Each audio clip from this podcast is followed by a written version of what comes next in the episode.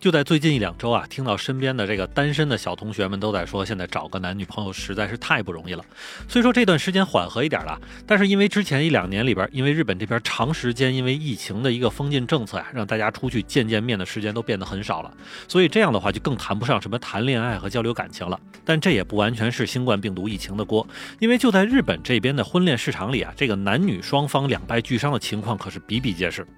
先不说日本国内的男孩子与女孩子们在双方的要求和条件上，多数都没有在一个频道上说话，哪怕是在以结婚为主的这个婚恋交友 APP 上面，都有不少人在没有见面的情况下就被对方的个人条件或者要求直接劝退了。而这最直接的结果呢，就是整个日本已经不太再为这个生孩子的事儿来操心，主要是操心群众们是不是能真正去结个婚，因为生不生孩子可以之后再说，毕竟街上一大堆单身狗的存在啊，将会直接导致日本在未来几十年之后，可能连个真正的纯土著都找不着了。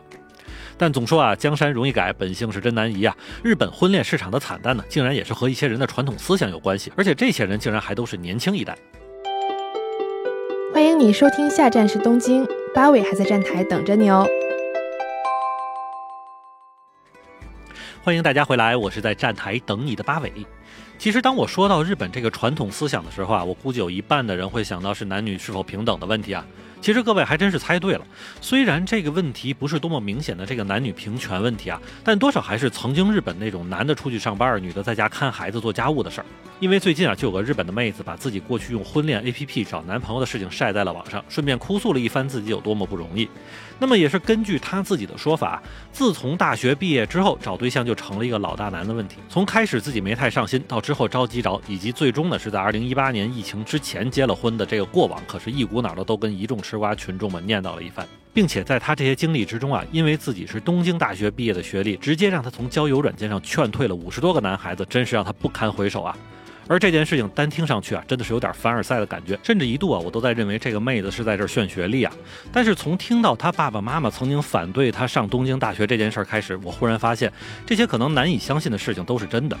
不过他爸妈啊，作为过来人的经验还真就是对的，因为在从东京大学毕业之后，这位小姐姐一直努力工作到二十九岁，都是处于单身状态。虽然我们可以认为中间有因为工作繁忙而没有出去找的原因，但是另外一方面呢，这个女孩子加东京大学的组合，可能真的就是这种结婚困难户的组合。随后呢，这个妹子就听从了爸妈的意见，去了婚介所去相亲啊。但是这个学历问题也似乎成为她一个非常大的缺点，让这个妹子在找对象的问题上是屡屡受挫。之后呢，可能也是因为被伤心伤多了，干脆这位妹子就去下载了一个婚恋 APP，自己躲在家里慢慢找。可事与愿违的是，在这个婚恋 APP 上，她遭受到比婚介所更多的暴击。据说，截止到她2018年正式结婚之前，她在这个 APP 上相亲了五十多个男性，结果无一例外都是被她的学历给吓跑了。然后呢，针对这个妹子所遇到的问题啊，我从日本的网站上找到了一些数据，好像就能够充分说明她所遭遇的事儿已经被不少她的前辈们验证过了。因为从一份东京大学女生的毕业同窗会的调查中发现，在东京大学毕业的这个女孩子们里边啊，只要是结婚或者有男男朋友的，其中有百分之五十九以上啊是在上学期间找到的。而如果一旦毕业，在职场和社会中找到的，则只有百分之十七。另外，可能也正是因为这个原因，虽然作为日本顶级大学的东大呢，自从一九四六年开始招收女生开始啊，在过去的七十六年之间，其女生在全校的占比呢，基本上都是百分之二十不到的一个情况，并且令人非常糟心的是啊，在选择上东大的女生里边，选择了育儿教育类的女生数量是最多的。相反，一般的理科或者文科的女生比例都是非常低的。而这种男女比例低于八比二的情况呢，在其他日本的综合大学里边，相反是比较少见的。那么，再回到刚才那个妹子遇到的问题上。为什么上了东京大学的女孩子在找男朋友时候就变得异常费劲了呢？明明是这个个人条件变得更好了，应该好找才对。但是根据一些日本的社会调查显示啊，日本男性在选择另一半的时候最看重的是女孩子的性格，而其次呢是家务和育儿能力。虽然也有对这个工作的理解呀、长相啊，还有包括这个双方兴趣是否一致的选项，但是都是远远低于前三者的一个比例。另外，在这其中呢，对于女性的学历重视程度其实是最低的。而在某些场合下呢，这种不关注学历的问题还会变成一个给另一半打低分的理由啊。因为不少日本的男性呢，会担心另一半的学历高了，会对自己自身以及生活水平的要求就也是变高了。虽然咱们节目里说的这个妹子在二零一八年的时候呢，也终于结婚了，但结婚的对象呢，却也是从东大毕业的男性。那么除此之外呢，二人的婚后生活也可以说是相当的不顺利。因为根据这个妹子自己的说法啊，她老公是从小到大都是学霸型的人，考试也很好，学历也很好，工作也很好，所以她自己就认为说呢，只要成绩好，那么其他的缺点都可以被他人容忍。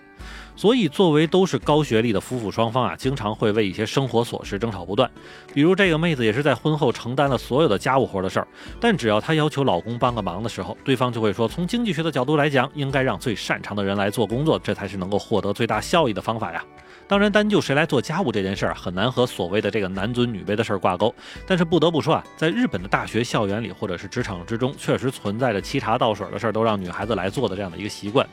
特别是一位叫做藤田的女孩子，在采访了一众东京大学的男生的时候呢，其中呢就普遍出现了对未来妻子的工作和学历毫不关心，而只在乎妻子是不是会做家务、带孩子的事儿。不过不得不说啊，虽然日本的一些自媒体以及调查统计中啊多次提到类似这样的问题，甚至呢还为此专门形成了一些法律层面上的条文，但是似乎呢也正是因为日本长久以来都有着这种不太好的传统思想，才导致了这种社会问题的普遍发生。而更有甚者啊，类似有些日本医学院竟然还存在着，反正他们哈，这个她是女孩子的那个她，反正他们之后也都是要结婚生孩子的，所以不如不让他们入学这样的歧视类思想的存在，其实也充分说明了日本在男女平权问题上可真是任重而道远啊。那么好，感谢大家收听下站是东京，我是在站台等你的八尾。